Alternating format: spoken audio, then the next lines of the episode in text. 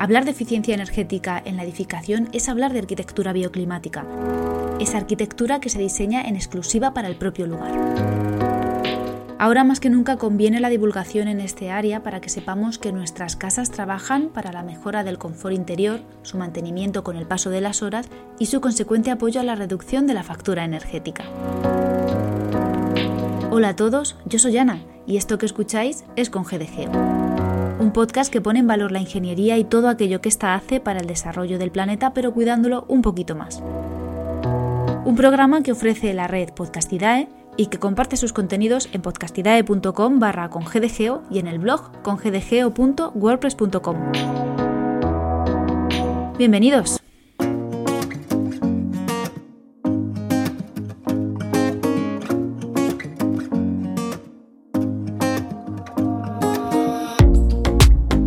Son muchos los profesionales que trabajan en el sector de la eficiencia energética y su combinación con la arquitectura.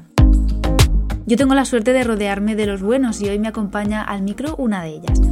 Hoy está conmigo la arquitecta Daniela Rodríguez Jordán.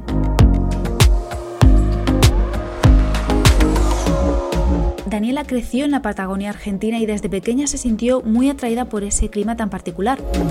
Los fuertes vientos eran capaces de influir en el bienestar de las personas, cancelarles los planes e incluso llevarse sus casas. Se graduó como arquitecta en la Universidad de Buenos Aires, pero nunca abandonó esa sensación de que la naturaleza es mejor tenerla de aliada. Esto la llevó a formarse en arquitectura sostenible y a realizar un máster en rehabilitación ecoeficiente en la Universidad de Sevilla. Hoy ayuda a colegas a que sus proyectos sean eficientes utilizando software BIM. Daniela, bienvenida a Con Hola Ana y a todos los oyentes. Muchas gracias por invitarme a participar de tu podcast con GDGeo. Es un honor para mí esta colaboración.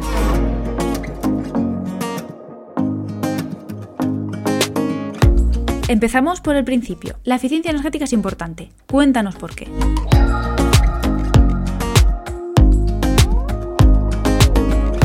En arquitectura, la eficiencia energética es alcanzar el confort en el interior de los edificios con el menor uso de energía posible. Durante los últimos años es un tema del que se viene hablando por distintas razones, especialmente durante los últimos meses. Las razones por las que es importante son varias y pueden verse desde distintos puntos de vista desde el cuidado ambiental, que si bien las energías verdes han avanzado mucho durante los últimos años, el uso de recursos fósiles para la generación de energía sigue siendo uno de los más usados. Esto quiere decir que cuando se utiliza energía de red es muy probable que se estén utilizando recursos fósiles y se emitan gases de efecto invernadero, lo que colabora con el cambio climático. También eh, se puede observar desde el punto de vista económico, ya que las energías son cada vez más caras y además existen cada vez más normativas, como pasa en los países de la Unión Europea, que exigen estrategias de eficiencia energética en los edificios. Todo esto quiere decir que antes o después, por algún lado, es un tema que nos va a afectar a todos. ¿Cómo enlazamos a la arquitectura este concepto de eficiencia en el uso de la energía? La eficiencia energética en arquitectura puede ser un tema un tanto engorroso, porque involucra varios temas y cálculos y puede resultar un poco agobiante. Como todo, yo creo que lo mejor es empezar por el principio y me parece que el punto cero de la eficiencia energética en la arquitectura es el diseño bioclimático, que es diseñar teniendo en cuenta el clima del lugar. Los edificios no dejan de ser una protección del exterior, de la misma manera que lo es la ropa. Entonces, lo que podemos pensar es que si no usaríamos la misma ropa para estar en Sevilla durante el mes de agosto, que usaríamos en Bilbao durante el mes de enero por cuestiones climáticas, no deberíamos utilizar las mismas estrategias de diseño para todos los proyectos. En primer lugar, lo que se debería hacer es conocer las características climáticas, la temperatura, la humedad, las lluvias, los vientos, del lugar en el que vamos a trabajar. En base a eso, se definen las estrategias que se deberían implementar, que pueden usarse tanto para obras nuevas como para rehabilitación. Si bien las rehabilitaciones están un poco más condicionadas, igual pueden incluirse varias estrategias. Podríamos dividir las estrategias a implementar en distintas categorías. Una podría ser el diseño solar o el asoleamiento. Esto va a definir la orientación de los espacios en caso de obras nuevas y el tamaño de las carpinterías. En base al clima o a la época del año, puede ser que convenga protegerse de los rayos del sol, por ejemplo en lugares con días cálidos, donde se pueden usar parasoles, persianas, semicubiertos, aleros, pérgolas o vegetación. Y con esto lo que se busca es que los ambientes no se sobrecalienten y se evite la necesidad de refrigeración, por ende disminuyan los consumos de energía. Puede ser que hayan días que sean fríos en los que convenga aprovechar el calor del sol y dejar entrar esos rayos solares. Incluso pueden construirse dispositivos que colaboren con la climatización, como pueden ser un murotrombe, un invernadero o el uso de masa térmica que lo que hace es absorber el calor durante el día y liberarlo durante la noche, siempre en lugares donde las noches sean frías, ¿no? El diseño solar también incluye la iluminación natural que también se puede aumentar con algunas estrategias y permite el ahorro del uso de energía en iluminación. El tratamiento de la luz es una de las primeras cosas que nos vienen a la mente a la hora de aprovechar recursos y de ahorrar, incluso si no somos expertos en eficiencia energética. Solo en nuestras viviendas ya valoramos la entrada de luz natural o el empleo de bombillas de bajo consumo. Pero hay más estrategias aparte de la luz. Otra de las categorías es la ventilación o los vientos. Por un lado, existen lugares donde es preferible protegerse de los vientos, ya que pueden ser fuertes y fríos. Se pueden implementar cortinas de viento que incluso pueden ser realizadas con vegetación y que pueden ayudar a disminuir la velocidad. Incluso es una estrategia que puede utilizarse a nivel urbanístico. También se pueden ubicar, por ejemplo, los servicios en el edificio de manera que protejan a los espacios de permanencia de las ráfagas fuertes de viento. Y también puede ser que se quiera aprovechar esa velocidad del aire para generar ventilación natural y disminuir la necesidad de refrigeración, siempre que los vientos no sean demasiado fuertes.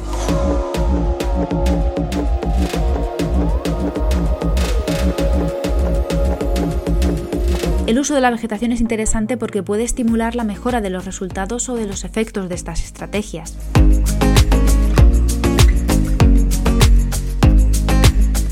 Puede utilizarse vegetación para direccionar las brisas al interior, por ejemplo, o colocar las aberturas de manera tal que aumente la velocidad del aire interior y aumentar el confort durante los días cálidos. También existen dispositivos que no requieren del uso de energía, como las chimeneas solares, que extraen el aire cálido del interior, o las torres de viento, que se usan en lugares muy secos y cálidos, que colaboran con la humedad del aire. Otra de los temas o las categorías de las que podríamos hablar es la compacidad del edificio. Hay climas cálidos y húmedos donde es preferible que todos los ambientes tengan ventilación cruzada, que existan espacios semicubiertos, entonces en esos casos conviene que las morfologías sean expandidas. En cambio, hay otros lugares, como por ejemplo con climas fríos, en los que lo que conviene es que el edificio sea compacto y que de esta manera tenga poca superficie en contacto con el exterior y se eviten pérdidas de calor.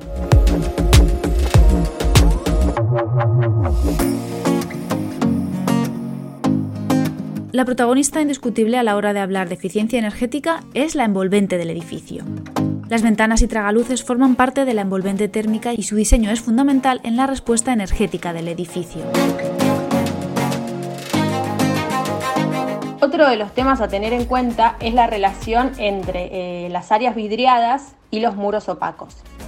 Si bien hay grandes avances en las tecnologías de los vidrios y de las carpinterías, siguen siendo las zonas más débiles en el envolvente, por lo que en los lugares fríos no conviene tener grandes ventanales. Es preferible diseñar aventanamientos más controlados de manera de no exponer demasiada superficie al frío para evitar requerir energía para la climatización. De igual manera, en zonas cálidas, con orientaciones oeste, por ejemplo, que son las horas más calurosas del día, Tener un gran aventanamiento sin protección puede generar un efecto invernadero aumentando la necesidad de refrigeración. Es como generar una calefacción interior en pleno verano.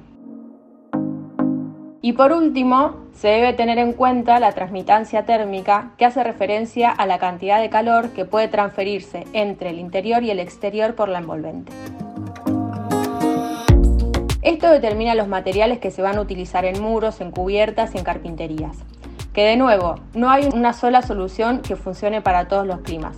En zonas frías es conveniente que los cerramientos sean muy aislantes, pero en zonas cálidas y secas, donde los días son cálidos y las noches son frías, conviene usar materiales con masa térmica, disminuyendo la energía necesaria para calefaccionar.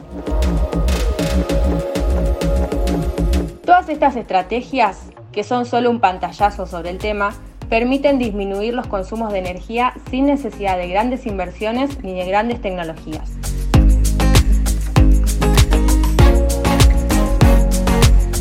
Daniela, cuéntanos cuál es el estado de la arquitectura bioclimática allí, desde donde nos hablas, desde tu tierra en Argentina.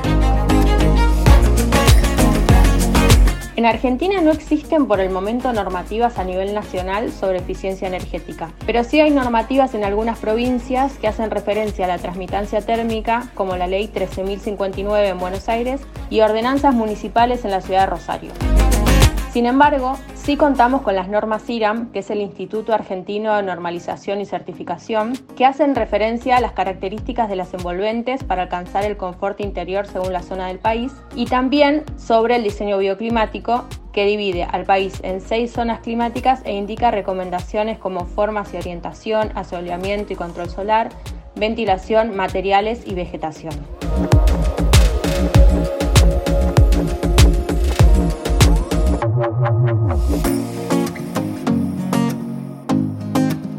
Del blog al blog con GDGeo.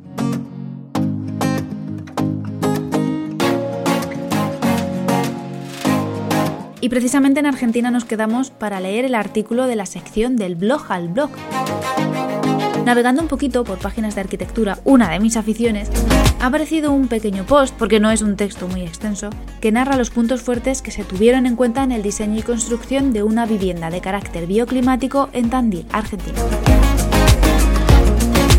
Más cositas interesantes de modelos de arquitectura bioclimática en este país amigo encontraréis en el post que se publica junto a este episodio en el blog con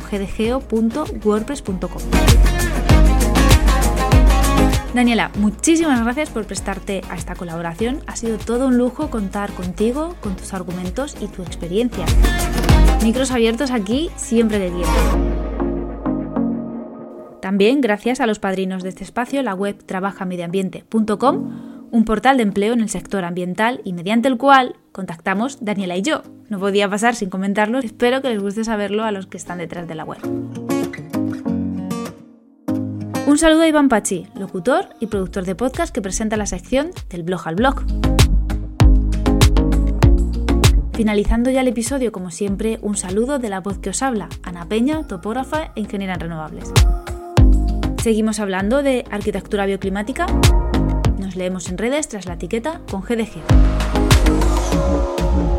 Gracias a todos por seguir una semana más al otro lado del audio. Gracias a todos por seguir escuchando las voces de la ingeniería.